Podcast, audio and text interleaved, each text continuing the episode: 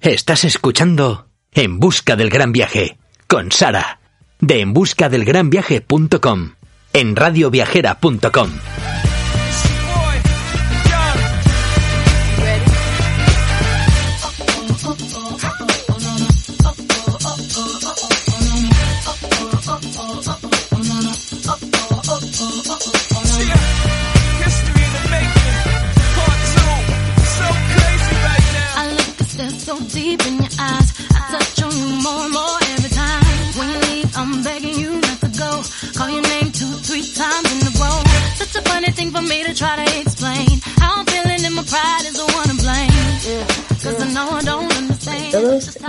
a un nuevo programa para la radio viajera.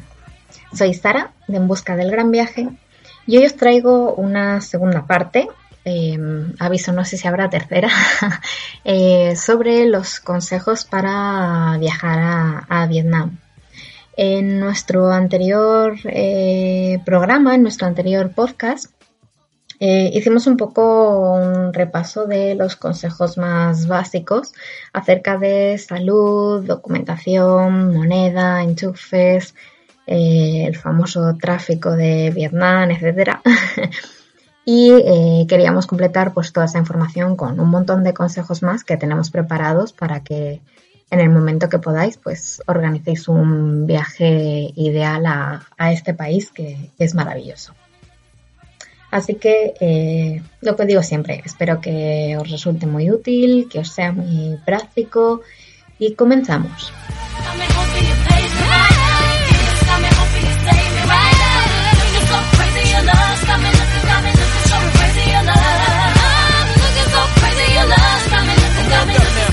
Uno de los principales eh, consejos debido a nuestra experiencia viajera que tenemos que contaros es el tema de beber, del agua y de dónde y cómo comprar agua, en este caso en Vietnam.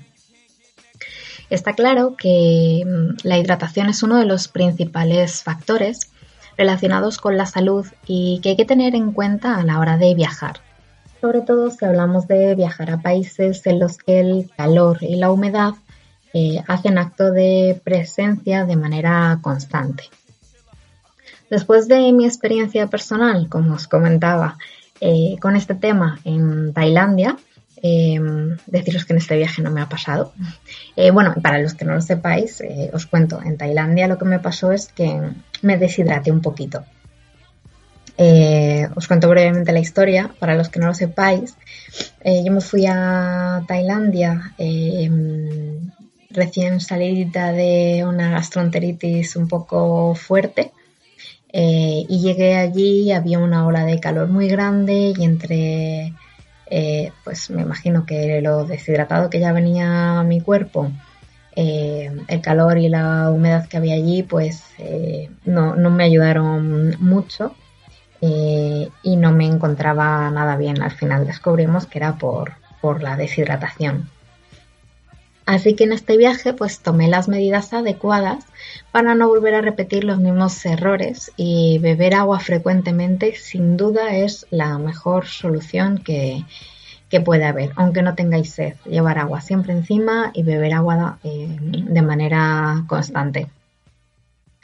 Deciros que em, en todos los hoteles en los que hemos estado durante nuestro viaje por Vietnam, cada día nos ponían dos botellas de agua eh, de estas pequeñitas de manera gratuita. Incluso eh, en uno de los viajes que hicimos en, tren, eh, nos facilitaron una botellita de agua pequeña a, cada uno. Esto es curioso porque solamente nos la ofrecieron en, en, el viaje que hicimos durante el día. En el trayecto del tren nocturno no nos facilitaron esa botella de agua. No entiendo muy bien por qué. Eh, pero bueno, pues eso, que si tenéis que moveros y tal, pues que siempre llevéis agua, agua encima. Em, además, comprar agua en, la calle no resulta nada complicado y tampoco nada caro en comparación a otros viajes que hemos hecho, sobre todo si hablamos de, países de, de, la Unión Europea. En todos los supermercados tienen frigoríficos con agua fresquita y en muchas tiendas eh, de estas pequeñitas que encuentras a pie de calle también suelen disponer de, agua. aunque en estas tiendas eh, no siempre disponen de agua fría porque no tienen sitio para tener neveras. Las botellas de agua que nosotros comprábamos en estos establecimientos durante nuestro viaje eran como de litro y medio aproximadamente y el precio eh, depende de quién te las venda. Compramos agua por 10.000 dons, 12.000 dons, 15.000 dons y 20.000 dons entre unos 40 y 80 céntimos de euro aproximadamente. Em, en los hoteles también podéis comprar estas botellas de agua grande que suelen estar metidas dentro del minibar de la habitación y en recepción también suelen tener y el precio suele ser más caro, unos 200.000 dons aproximadamente eh, y unos 200.000, unos 20.000 dons, pues anda que, en fin, pues sí que iba a salir cara el agua. Em, pues eso, unos 20.000 dons aproximadamente. Em, todo depende de si es un supermercado, si es una tienda pequeña eh, y depende de las ciudades en las que la compres. Así que siempre recomiendo antes de comprarlas eh, preguntar a ver eh, a, qué precios las venden. En cuanto al agua, deciros que es importante tener en cuenta que muchos de los hoteles tienen como una especie de botella de estas enormes, como un dispensador de agua, en el que podéis coger agua para rellenar vuestras botellas. Eh, nosotros normalmente además siempre llevamos una botella que, mm, es de estas de, acero inoxidable eh, para usar el menor plástico posible. Eh, y aquí la puedes rellenar. El único problema que suelen tener es que no están frías. Entonces, bueno, pues si la rellenáis al llegar eh, a la hora de dormir y la dejáis en la nevera, pues al día siguiente tendréis agua, fresquita para poder, para poder llevaros. Em, otra de las cosas de las que quería hablaros em, era el tema de los baños. ¿Y por qué del tema de los baños? Pues la verdad es que me parecía bastante importante eh, contaros todo esto. Es simplemente como curiosidad y para que lo tengáis en cuenta, pues al igual que ya os lo conté a la vuelta de nuestro viaje por, Tailandia, em, deciros que en, en, Vietnam, en la mayoría de los, de los baños que hemos visitado, suelen tener eh, papel higiénico, ¿vale? Normalmente suele haber, no siempre está dentro del propio baño como tal, hay veces que hay un rollo de papel de estos grandotes en la zona común de los lavabos y aún así, pues siempre recomiendo llevar cleaners encima, ya que em, si no hay papel, pues os tocará limpiaros con las mangueritas estas de agua que son bastante comunes y frecuentes en, en Asia que hay dentro de los aseos. Y a nosotros, pues la verdad es que esto mm, no nos hace así como demasiada gracia. Eh, sobre todo porque al final estas mangueritas, pues todo el mundo las acaba tocando. Entonces, no, no para, nosotros no es de nuestro agrado, la verdad. Y eh, otra cosa curiosa en cuanto a los baños es pues que en casi todos los, eh, los baños de los lugares turísticos hay una persona en la puerta y una especie de buzón o de urna donde depositar una propina. Esto ya lo habíamos visto en, eh, España, por ejemplo, en algunos baños de, eh, de estaciones o en algunos baños de, locales de comida rápida. En Europa también está bastante, es bastante frecuente. No es una propina como tal, tienes que pagar normalmente unos 50 céntimos, eh, pero bueno, que, ya estábamos acostumbrados a ver este tipo de, de urnitas. Nosotros normalmente dejábamos algo pero única y exclusivamente cuando el baño estaba limpio. Deciros que aquí eh, tuvimos un par de palabras con dos señoras que limpiaban, eh, ya que nos recriminaban no dejar esta propina. Y os cuento que sí, que es una tontería, que lo de la propina es una eh, absurdez. Pero es que en uno de ellos no la dejamos porque no había ni papel ni jabón para lavarte las manos. Eh, suerte que nosotros siempre llevamos el gel desinfectante, pero bueno, aún así lavarse las manos con agua y jabón me parece importante. Y más después eh, del todo el tema que estamos viviendo. Y en otro de los casos que mm, una señora también nos recriminaba esto, era porque el aseo estaba asqueroso. O sea, asqueroso. estaba todo el baño sin limpiar y la señora sentadita en una silla, pues ahí mm, sin hacer absolutamente nada, por decirlo de una manera así como, como fina. En cuanto a otra cosa distinta, cambiamos de tercios, que son muchos consejos y muchas cosas muy diferentes. Os voy a hablar del tema de los horarios en Vietnam. Eh, bueno, pues deciros que normalmente a las 8 de la mañana comienza casi toda la actividad y es a la hora en la que suelen abrir la mayoría de los lugares turísticos, entre las 8 y las 9 aproximadamente. Sobre las 7 de la mañana podéis desayunar prácticamente en cualquier sitio y en los hoteles siempre hay desayuno a partir de, esa hora. También a partir de esta hora podéis encontrar eh, vietnamitas comiendo en la calle independientemente de la hora que sea. Es decir, eh, pues sobre las 10 o así hemos visto gente comiendo, pero también hemos visto gente comiendo a las 12 de la mañana, a las 2 de la tarde, a las 4 de la tarde. Así que mm, prácticamente vais a poder comer a la hora que creáis oportuna. La cena eh, se suele servir, ya que hablamos de comida, se suele servir entre las 6 y las 9 de la noche aproximadamente. Y normalmente la mayoría de los locales de comida, mercados, etcétera, suelen cerrar a las 10 de la noche. Eh, los lugares turísticos pueden cerrar entre las 5 y las 6 de la tarde. Eso sí, siempre mirar antes de ir, eh, porque hay algunos incluso que tienen horarios al mediodía cerrados o horas especiales. Y em, hay tiendas que normalmente a eso de las 8 de la tarde también pueden estar cerradas según en la ciudad en la que, en la que do I feel like this?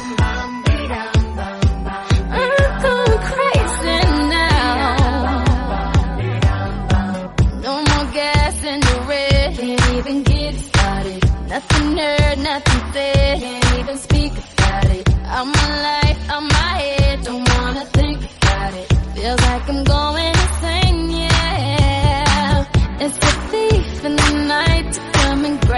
Continuamos con un montón de consejitos más acerca de, eh, de todo lo que podéis necesitar eh, a la hora de viajar a, Vietnam. Em, uno de ellos es el tema del idioma. Em, y bueno, pues eh, saber que allí el vietnamita es el idioma oficial de, este país. Em, pero el inglés lo dominan en muchísimos sitios y es verdad que se les entiende bastante bien. Y si no, siempre intentan buscar la forma de poder entenderte o de que les entiendas. Hay en algunos sitios donde no hablan inglés, eh, pero nosotros nos hemos entendido perfectamente con nuestro nivel básico básico de, de inglés. Otra de las cosas eh, muy importante a tener en cuenta es el tema del clima. El clima en Vietnam durante eh, todo el año. Bueno, pues eh, hay que saber que se puede viajar a Vietnam en cualquier época del año, ya que cada época pues tiene su, encanto. y bueno, muchas veces pues no tenemos muchas opciones de poder decidir o de poder elegir cuando viajamos. Así que habrá que sacarle el lado positivo a cualquier época del año que, queramos visitar. Lo único que hay que tener en cuenta es que Vietnam es un país muy largo y que en cada zona del país pues os podéis encontrar un clima totalmente diferente siendo eh, la misma estación del año. En el norte del, país, em, durante los meses de diciembre, enero y febrero, en Hanoi y sobre todo en las zonas más al norte, eh, como pueda ser Sapa, hace frío. La temperatura puede descender eh, a 10 grados o incluso eh, en la zona de Sapa bajar hasta los 0 grados. Durante los meses de marzo y abril, la temperatura aquí suele ser algo más agradable en la zona norte y en el resto del país las temperaturas empiezan a ser eh, más cálidas. Nosotros hemos estado en, esta época, eh, sobre todo finales de febrero, primeros de, marzo ha sido cuando, cuando nosotros hemos ido. Y deciros que en Hanoi, pues una chaquetita por la noche no viene, no viene mal. En los meses de mayo y junio, el calor y la humedad empiezan a hacer eh, acto de presencia en la zona norte. Llueve bastante, pero no por largo tiempo, ya que son chaparrones que duran unos minutitos. Y debido a, este, a, estas lluvias y a la época del año, eh, es una muy buena época para poder visitar eh, Zapa, ya que sus arrozales están en el máximo esplendor. En julio, agosto, septiembre, octubre y noviembre, vamos, de julio a noviembre, em, la temperatura es bastante agradable, tirando eh, sobre todo a bastante calurosa en los meses de julio o agosto. Y llueve de vez en cuando en la zona norte. En cuanto a la zona centro de Vietnam, pues meses de diciembre, enero y febrero, pues puede hacer algo de fresquillo en, Hue. Y en la zona de Hoi An la temperatura es agradable. Meses de diciembre, o sea, desde, perdón, desde marzo hasta agosto hace bastante calor y mucha humedad en la zona centro, contando también con algunas precipitaciones que duran poquito tiempo. Como este está dentro de la época en la que nosotros hemos ido, deciros que ojo con los días nublados, que el sol pega en la zona centro y pega bastante, bastante fuerte. Eh, y que, bueno, a nosotros en concreto en esta, en esta época de marzo no nos llovió. Em, pero eso, ojo con el calor y, la humedad, estar bien hidratados. Y meses de octubre y noviembre em, es época de bastantes precipitaciones en la zona centro. Llueve mucho y la lluvia eh, se deja notar en, esta zona, sobre todo en localidades como Hue, eh, Danan o Hoi An. En cuanto al clima en la zona sur de Vietnam, pues deciros que desde enero hasta abril y desde noviembre a diciembre, más o menos, em, las temperaturas son bastante agradables y no es época de lluvia en la zona sur. Y de mayo a octubre, eh, pues hace bastante calor y hay precipitaciones intermitentes a lo largo de, estos meses. Em, otra de los consejos y otra de las cosas que creemos que debéis saber em, de Vietnam antes de viajar es el tema que va relacionado con la religión, la política y la cultura vietnamita. Deciros que existen varias religiones extendidas a lo largo del país como el budismo, el cristianismo, el taoísmo o el confucianismo. Em, son em, algunas de ellas. Pero más allá de cualquier religión, los vietnamitas son eh, muy conservadores, muy tradicionales y sobre todo veneran a sus antepasados por encima de todas las cosas. Em, en algunos templos o en algunos lugares de culto, para entrar hay que cumplir una serie de reglas en cuanto a vestuario y a comportamiento, obviamente. Eh, no se puede acceder a estos lugares de culto en tirantes o con pantalones cortos. E incluso en algunos eh, lugares nos invitan a descalzarnos y a dejar las zapatillas en el exterior. Eh, como pasa algo parecido eh, en, Tailandia, pues no os preocupéis que nadie se va a llevar vuestras zapatillas. Eh, os la podéis meter también en una bolsita y llevarlas dentro de la mochila si lleváis alguna encima. Y en cuanto a la política, eh, pues deciros que Vietnam es un país comunista, o al menos es así como ellos nos lo cuentan, porque bueno, pues por algunos testimonios y por nuestra impresión estando allí, pues mm, no es del todo cierto como tal. Em, es decir, a ver, eh, en cuanto al comunismo, pues que existe un solo partido, que es el Partido Comunista, y que dentro de este partido, pues los vietnamitas tienen la libertad, entre comillas, de votar a, quien quiera que les represente dentro del propio partido. Eh, bueno, para que entendáis un poco lo que decía del tema del comunismo, em, bueno, los vietnamitas allí no, em, no tienen, por ejemplo, sanidad pública, eh, para acceder a ciertos colegios eh, hay, que, mm, hay que pagar. Eh, bueno, en fin, pues son una serie de cosas y una serie de características que a nosotros nos dicen pues que no es un comunismo 100% como, como tal. Pero bueno, ya os digo que esto es una percepción nuestra y que, bueno, pues la gente y sobre todo la gente joven eh, eh, es consciente eh, de, lo que hay, son muy conscientes de, de, lo que tienen y por lo menos con la gente con la que nosotros hemos hablado están contentos con cómo funcionan y cómo están las cosas actualmente en el país pese que puedan tener ciertas diferencias en cuanto a la forma de pensar.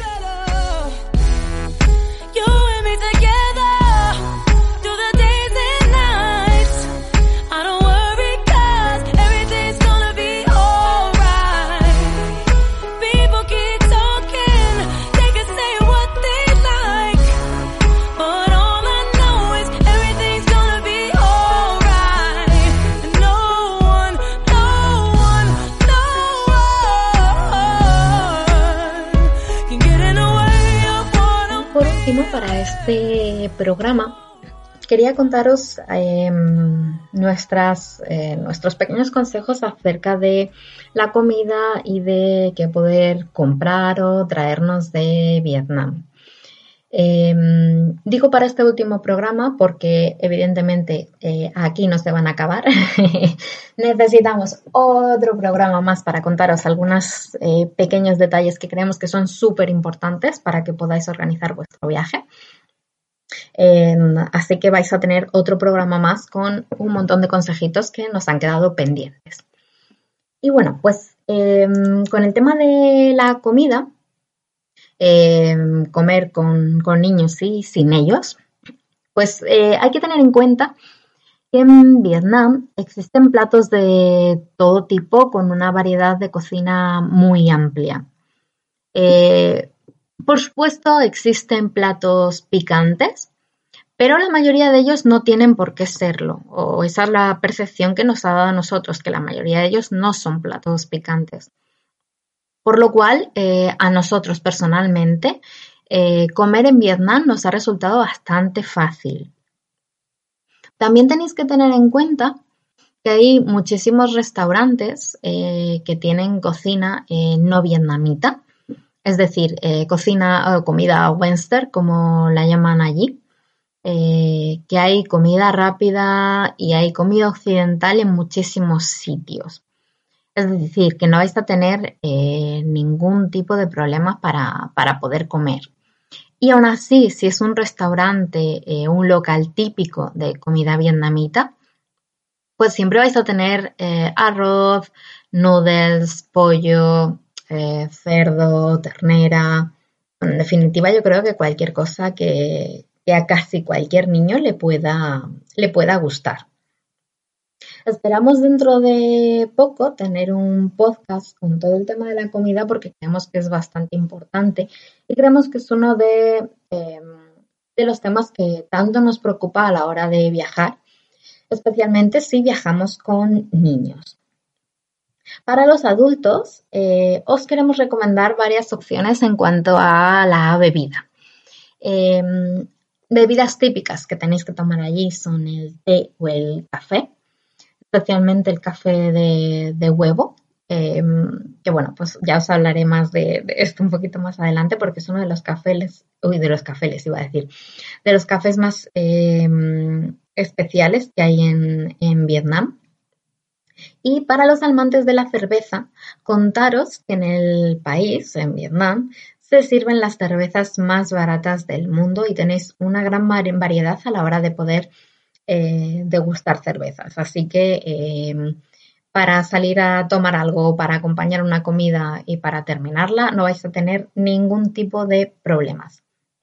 Además, eh, junto en los sitios donde normalmente sirven té o café, pues también tienen tema de repostería, que es algo muy típico em, de, esta, de, este país en concreto.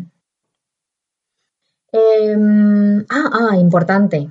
Además de todo esto, como en Vietnam hay una influencia francesa muy grande, podéis encontrar pan. Y esto me parece súper importante porque en Asia, los que hayáis viajado a Asia, y para los que no os lo cuento, eh, no podéis encontrar pan en ningún sitio, no existe pan. Entonces, eh, llegar a un sitio en el que tengas la opción de tener pan eh, nos parece bastante, bastante curioso para, poder acompañar la comida.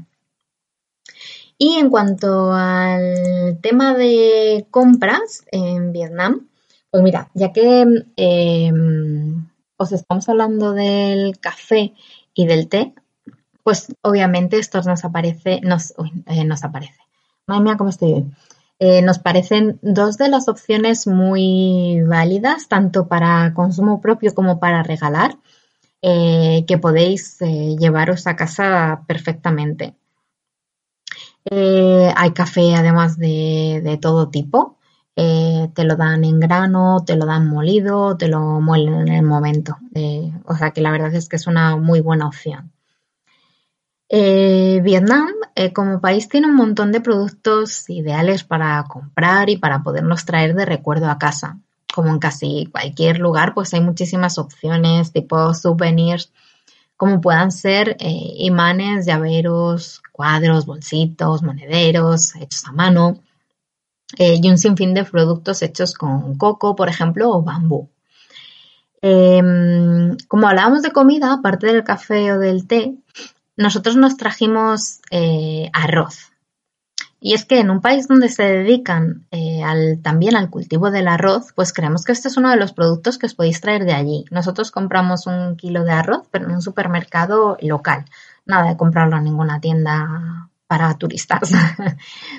Em, otra de las cosas imprescindibles que nos parece para traernos de allí y que nosotros de hecho nos compramos allí el primer día o el segundo día que estuvimos, eh, es el Nomla. El Nomla es conocido también como el sombrero típico de Vietnam, em, que es este típico sombrero hecho de bambú que se acaba en piquito. Y este tipo de sombrero no solamente lo compran los turistas, sino que muchos locales lo llevan para protegerse de la lluvia del sol. Así que nosotros nos lo compramos allí para el tema del sol, sobre todo, ya que no nos llovió. Eh, y nos parece súper interesante. ¿Que luego es un rollo llevarlos encima durante todo el viaje? Sí, no os voy a decir que no, pero eh, la verdad es que nos parece algo bastante, eh, bastante curioso y bastante interesante que podéis comprar. En cuanto a mm, objetos típicos de, allí, más que los objetos os diría materiales.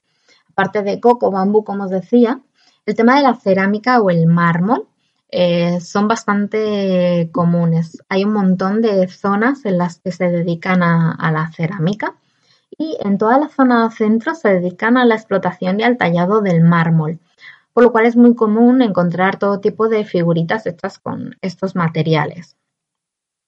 Em, otra de las cosas muy típicas, sobre todo en la zona eh, de la bahía de, Jalón, se dedican al cultivo de las perlas. Y nosotros tuvimos la suerte de poder estar eh, con los pescadores en esta zona que nos explicaron todo el proceso de recolección y de fabricación de productos relacionados con dichas perlas, como joyas o cosmética. Es importante que las perlas, eh, es importante saber que las perlas auténticas no son baratas y que todas llevan un número de serie identificativo cuando son reales. Así que em, la verdad es que nosotros nos fuimos con un presupuesto un poco eh, justo, eh, pero deciros que la verdad es que me pareció que había unas perlas súper bonitas. Hay perlas además de varios colores. No sé, me pareció un, regalo súper bonito. Em, y por último, algo interesante también que comprar eh, es ropa. Ropa, eh, existen dos tipos de ropa, ¿vale? La ropa como las imitaciones de un montón de marcas eh, son uno de los productos que más podéis encontrar en las tiendas. marcas como Adidas, North Face, que por supuesto es que ellos te dicen que son auténticos Es verdad que dan el pego y no se ven de mala calidad. Eh, pero bueno, eh, también hay ropa de todo tipo como camisetas con dibujos locales, pantalones, vestidos, es decir, que no hace falta que llevéis la maleta cargada, que podéis comprar ropa allí. Y el otro tipo de ropa de la que os hablaba era del tema de los trajes a medida. Trajes, vestidos, faldas, camisas, eh, lo que queráis. Sobre todo en la zona centro, en la zona de Joyan, eh, se dedican especialmente a, esto y podéis encontrar un montón de tiendas en las que os eh, confeccionen un, ropa a, vuestra, a vuestra medida. las hay más o menos baratas, y esto depende un poquito de, la tienda y sobre todo del material que utilicen. Así que siempre preguntar a los locales. Yo seguro que os pueden echar una, una mano para decidir cuál es el mejor sitio donde poder comprar.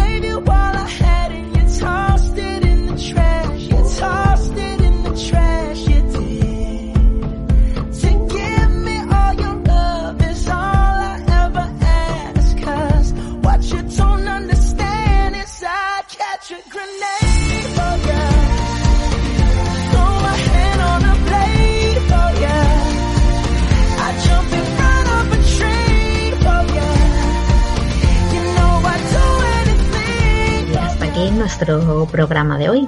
Esperamos que eh, tanto este como el otro post que, hemos hecho sirva de, mucho, sirva de ayuda a la hora de, poder preparar eh, un gran viaje a, Vietnam como, como, el nuestro. Y nada, pues si tenéis alguna, eh, algún consejo más, alguna duda, cualquier cosa que queráis contarnos, o si queréis volver a escuchar eh, este u otros posts, pues eh, os recuerdo. Tenemos todos nuestros podcasts en la página de radioviajera.com.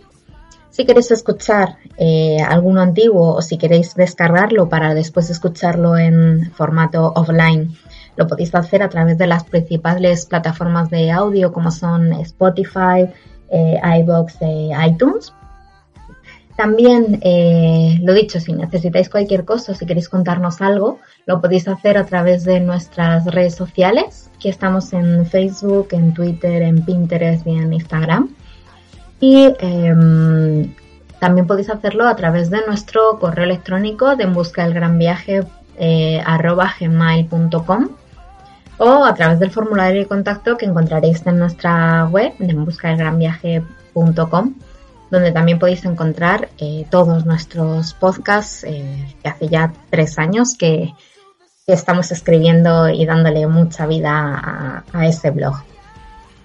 Así que de poco más me queda que contaros, que espero que, que os sirva mucho y que nos vemos en el próximo programa. Un beso.